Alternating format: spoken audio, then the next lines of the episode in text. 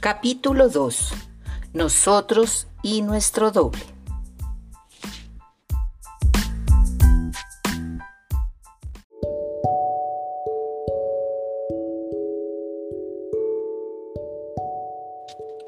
No sirve de nada entender nuestro desdoblamiento si no lo utilizamos en nuestro día a día.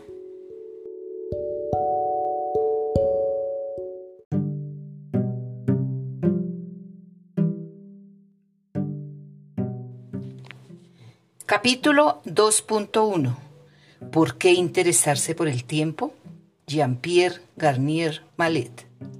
Quisiera dar a conocer mi trayectoria para minimizar mi papel y rendir homenaje a aquel que nos ha proporcionado, a mi mujer y a mí, todos los conocimientos necesarios para establecer la teoría científica del desdoblamiento.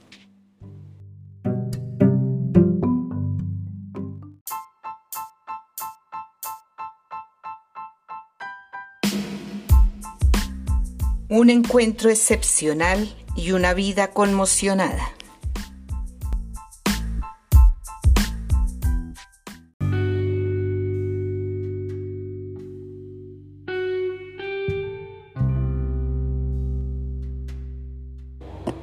Un movimiento de desdoblamiento divide el tiempo para separar el presente del pasado y del futuro.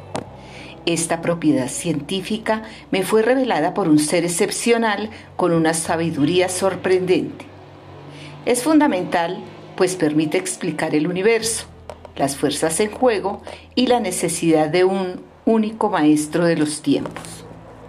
Puesto que una ley permite la aceleración del tiempo en unas aperturas temporales imperceptibles para poder fabricarte un futuro potencial, me dijo un día, debes considerar la prolongación de esta ley, saber que tu tiempo está acelerado en las aperturas de un tiempo normal.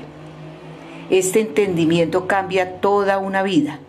En efecto, esto significa que nuestro nacimiento nos habría arrastrado a nuestro tiempo para fabricar futuros potenciales. Nuestra muerte nos sacaría de ellos, proporcionando de manera instantánea la mejor respuesta nuestras preguntas del momento. Estaríamos preparando nuestros instintos de supervivencia en un más allá de nuestro tiempo. Piénsalo bien, me dice. Tu vida presente es el futuro posible de un pasado real y actual en el cual tienes múltiples problemas en este mismo momento, pero es también el pasado real y actual de un futuro posible en donde se fabrican, siempre en este mismo momento, soluciones potenciales. Me ha costado un cierto tiempo entender esta ley científica. Era necesario que cambiase totalmente mi visión de las cosas para entender que el pasado, presente y futuro son tres realidades simultáneas transcurriendo a velocidades diferentes. Pero esta visión es estupenda, pues mi vida sobre la Tierra me permite actualizar a cada instante un pasado o un futuro potencial experimentado por otra realidad desdoblada de la mía. Y puedo, pues, decir de manera totalmente racional, yo era, yo soy y yo seré, simultáneamente, pero en tiempos diferentes.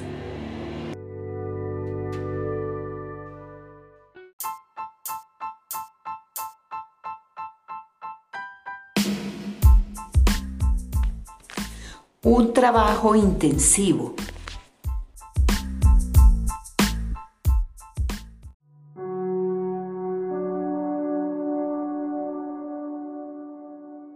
Me faltaba por entender el mecanismo de esta diferenciación de los tiempos. La aplicación de esta teoría en el sistema solar me permitió rápidamente comprobar que, efectivamente, existe un ciclo de 25.000 años capaz de llevar a cabo esta hazaña. Pensamos que utilizamos el tiempo de la mejor manera posible cuando sin embargo ignoramos su riqueza creadora y su estupenda energía. Corriendo tras el tiempo, disfrutando del tiempo, tomándonos el tiempo, teniendo miedo al mal tiempo y para ganar tiempo, El tiempo es una parte tan importante de nuestro día a día que creemos conocerlo. Las horas, minutos y segundos parecen transcurrir de manera inmutable, como el día y la noche que nuestro planeta desgrana sin cesar, girando como una peonza bajo un magnífico cielo. El pasado nos parece terminado tras un tiempo por venir en el presente. Matemáticos, físicos y filósofos se han volcado sobre este tiempo intentando descubrir sus misterios. De vez en cuando nosotros también tenemos tiempo que perder y dedicamos un poco de ese precioso tiempo para intentar entenderlo. Necesité nueve años de trabajo intensivo, de noches en velas, de días demasiado cortos para obtener la recompensa tan esperada. El tiempo iba a ser coronado por una teoría universal pudiendo ir más allá de lo inimaginable, explicando paradojas, barriendo postulados, dando por fin sólidas certezas científicas a confusas aproximaciones esotéricas o creencias ancestrales, empíricas, metafísicas o religiosas. En resumen, gracias a esas múltiples informaciones obtenidas, había puesto el dedo en lo esencial y sobre todo estaba convencido de que era posible y urgente dar a conocer este conocimiento imprescindible para el equilibrio personal y planetario.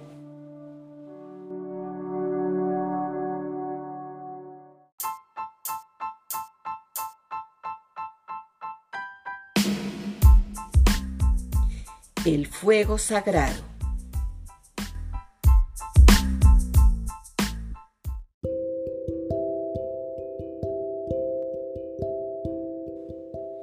Lo vital siempre es utilizado por los seres humanos, aunque solo sea para sobrevivir.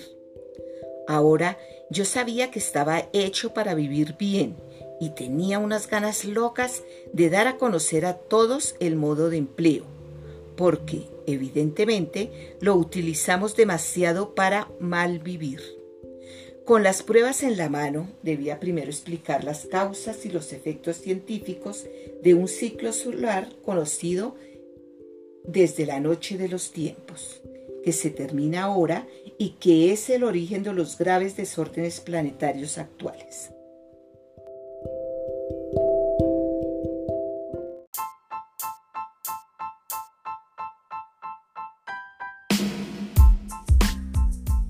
las pruebas científicas.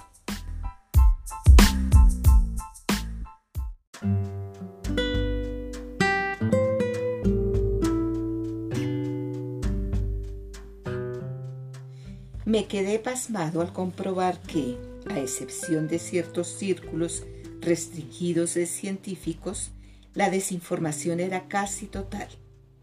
Hasta llegué a pensar que era deseada al más alto nivel por los responsables políticos y militares. Evidentemente, querer evitar el pánico permite gobernar de manera más serena, pero mucho menos saludable. Me sumerjo de nuevo en la astrofísica para demostrar las conclusiones que me fueron comunicadas en relación con el tiempo en el universo y su relatividad debido a su desdoblamiento. Iba de descubrimiento en descubrimiento, confirmando mis hipótesis sin embargo, me resultaba difícil dar a entender ideas tan nuevas. En 1989, un académico se sonrió cuando intenté explicarle algo que ni siquiera tenía tiempo de demostrarle. Tras informar en enero de ese año acerca de una peligrosa explosión solar para el mes de marzo, me preguntaron si mis cálculos habían sido hechos por Madame Soleil muy conocida vidente de aquella época, hoy en día desaparecida.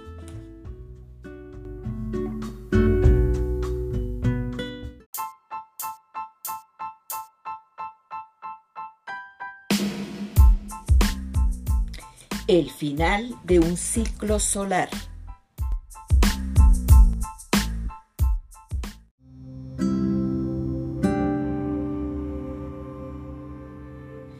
La fuerte explosión solar del 13 de marzo de 1989 acalló las risas, pero no reavivó la curiosidad de los graciosos.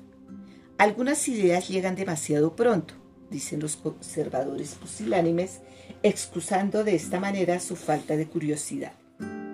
Las de mi informador eran todavía demasiado revolucionarias y, sobre todo, tan sorprendentes como su existencia.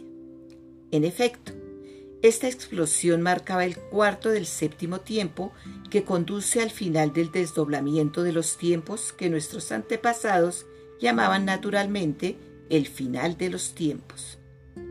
Si un ciclo solar separa los tiempos en pasado, presente y futuro, transcurriendo, recordémoslo, simultáneamente, es normal hablar de principio de la separación de los tiempos y del final de esos tiempos. Ese final se efectúa en seis periodos de 30 años y cada uno empieza y acaba con una explosión solar. Pronto y sin saberlo, llegamos al séptimo enfado de nuestro Sol. Tal y como ocurrió en 1989, la explosión de, de agosto del 2003 fue ocultada por los medios de comunicación. Sin embargo, causó la misma avería eléctrica sorprendente en Canadá y Estados Unidos. Sus dos réplicas en octubre cortaron la comunicación por radio durante 20 minutos y desencadenaron una aurora boreal visible en el, en el Ecuador, lo nunca visto. Tuvieron que pasar cuatro años antes de que fueran admitidos públicamente los efectos de la explosión de 1989. Tendremos que esperar a la siguiente explosión para entender la ocurrida en el 2003 que, desgraciadamente, ha llegado 16 años antes de lo previsto, lo cual disminuye peligrosamente nuestro potencial de supervivencia en este planeta? El pretender que siete enormes explosiones corresponderían a los siete sellos del Apocalipsis de San Juan no arreglaría nada. Es, sin embargo, una ley del espacio y del tiempo que deberíamos aprovechar en vez de ignorar. Me atreví también a decir que, como nuestro astro luminoso, las, las, estrellas son sistemas dobles que tienen planetas, que nuestra galaxia tiene un agujero negro en su centro, que el final de un ciclo iba a hacerlo emerger y que la energía de gravitación se opone a una fuerza de repulsión. Demostrar además que esta fuerza de expansión representa 666 milésimas de la energía del universo, olía a azufre. Escrito en el Apocalipsis de San Juan, este número incomprendido por los científicos tenía demasiado sabor esotérico.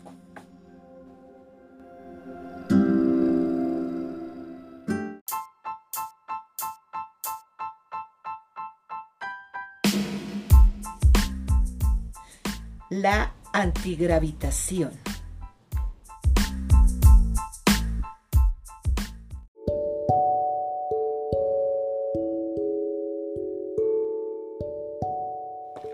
En 1998, unos experimentos me dieron por fin la razón. Una energía desconocida fue descubierta en el universo y la observación de la misma permitía decir que representaba el 66,6% de la energía total. Mi teorema relacionado con las tres energías de, desdoblamiento fue por fin aceptada. Sin embargo, la teoría iba mucho más lejos, puesto que preveía una expansión del universo y su aceleración debido al final del desdoblamiento de los tiempos. Ahora bien, todo eso ya fue observado en 1999 los telescopios se volvían mis aliados. No paraban de descubrir planetas alrededor de las estrellas que se revelaban dobles, 87% en nuestra galaxia. El agujero negro en el centro de nuestra Vía Láctea ya no se ponía en duda. Yo estaba entusiasmado.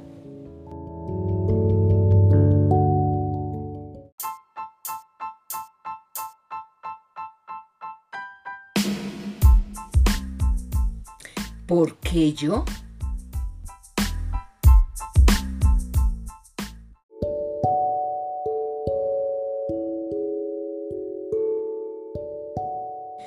Todo lo que yo había podido afirmar, exponer, publicar, era observado, vivido, confirmado. ¿Debo extraer gloria de esto? El lector ya habrá comprendido que no soy más que un humilde embajador y que debo seguir estando en mi humilde lugar. Solo a él corresponde considerar las enormes y universales posibilidades ofrecidas por la teoría del desdoblamiento. Ciertamente no fue sencillo el hacer aceptar todo de golpe, sobre todo el hecho de que la información se desplaza más rápido que la velocidad de la luz. Desde Einstein, este era un postulado intocable. Menos mal que lo irracional está a menudo al lado de las críticas ilógicas. En efecto, en el año 2003 se hicieron por fin oficiales nuevos, nuevos, experimentos científicos que probaban la exactitud de mi demostración. La información entre elementos desdoblados o la energía necesaria para desplazarla iba mucho más rápida que la luz. La teoría del desdoblamiento que algunos rechazaban sin ni siquiera haberlo leído, debido a esta conclusión supuestamente imposible, era de nuevo comprobada y acreditada. Mejor todavía, puede explicarse en la concepción y la creación de robots androides. En efecto, para ser eficientes e independientes, estas máquinas inteligentes deben prever y memorizar los obstáculos antes de encontrarse frente a ellos. Con esta famosa propiedad del tiempo rigurosamente puesta en evidencia, la memorización de futuros potenciales se volvió científicamente posible.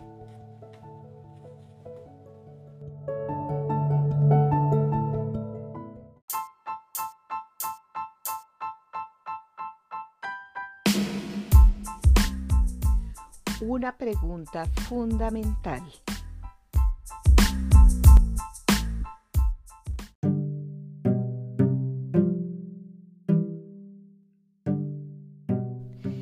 Entonces surgía una pregunta fundamental. ¿No es el hombre el robot más eficiente? Si una importante propiedad del tiempo, por fin reconocida oficialmente por la comunidad científica y que el mismo Einstein ya había considerado, posibilita que una máquina sea independiente gracias al control del futuro. ¿Por qué no se serviría el hombre de esa facultad de anticipación? La utilizamos de continuo sin saberlo, pero tan mal que cansamos nuestro organismo y enfermamos, lo cual contribuye a desequilibrar la sociedad y el planeta. Sería mejor utilizarla para recuperar el equilibrio perdido. Este principio universal que nos hace vivir en el futuro antes de tomar acción en el presente es verdaderamente imprescindible y fundamental es innato en todos los seres vivos. Un animal no reflexiona para sobrevivir. Sus instintos naturales le mantienen con vida. Por mi parte, gracias a una intuición muy especial, he tenido tiempo de entender el mecanismo de ese tiempo antes de aplicarlo en la vida diaria.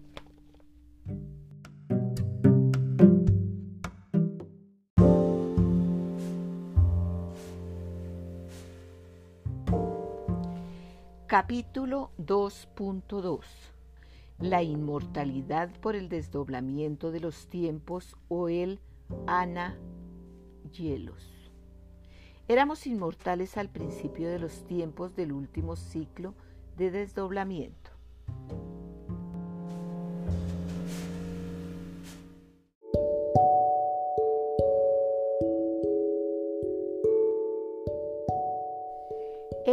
Es preciso ser dos para poder intercambiar informaciones entre el pasado y el futuro que están separados por siete tiempos sucesivos. Uno de ellos viaja entre su presente y su futuro y el otro entre ese futuro, que es su presente, y el futuro de ese futuro, que es su propio futuro. Así pues, las tres realidades presentes del pasado, del presente y del futuro son accesibles al mismo tiempo por intercambios de información en las aperturas temporales.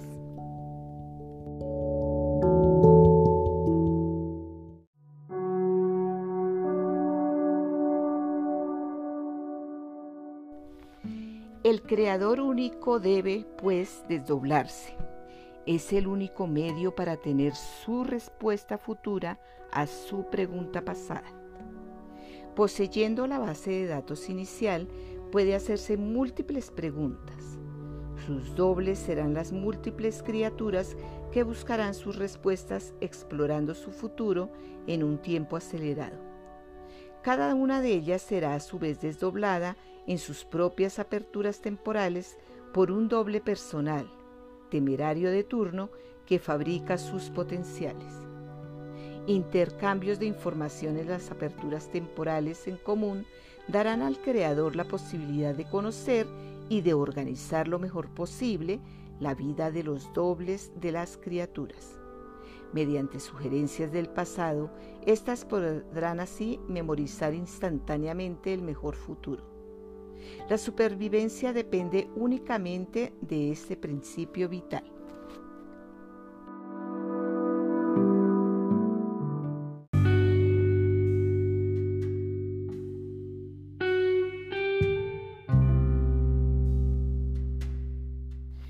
Nuestro doble es un simple explorador o mensajero del séptimo tiempo, lo que antiguamente se denominaba en griego ángelos, contracción de anángelos o ángelos en latín y ángel en español.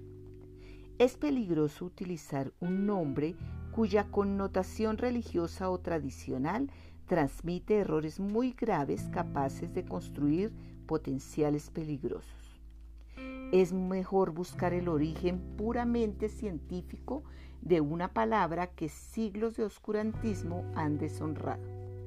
En efecto, el griego tiene la ventaja de ser un idioma que ha codificado la ley del desdoblamiento con un formulismo muy eficiente. Recuperando su sentido inicial, le volvemos a dar vida. La ley del desdoblamiento era ya casi conocida al principio de nuestra era puesto que San Juan habla de ello al principio de su Apocalipsis sin hacer de ello un misterio. Yo soy el Alfa y el Omega, dice el Señor Dios. Él es, Él era y Él vendrá. Bien conocida antiguamente, esta idea de pasado, presente y futuro sigue siendo una definición perfecta del desdoblamiento de los tiempos. Como Platón, los egipcios también enseñaban la división de un creador único por desdoblamiento de los tiempos. Yo soy el ayer y yo conozco el mañana, decían añadiendo. El ayer me dio a luz, he aquí que yo hoy creo los mañanas. El libro egipcio de los muertos está lleno de ejemplos en los que aparece la lógica del desdoblamiento sin polémica alguna cuando de la otra orilla veré al otro yo.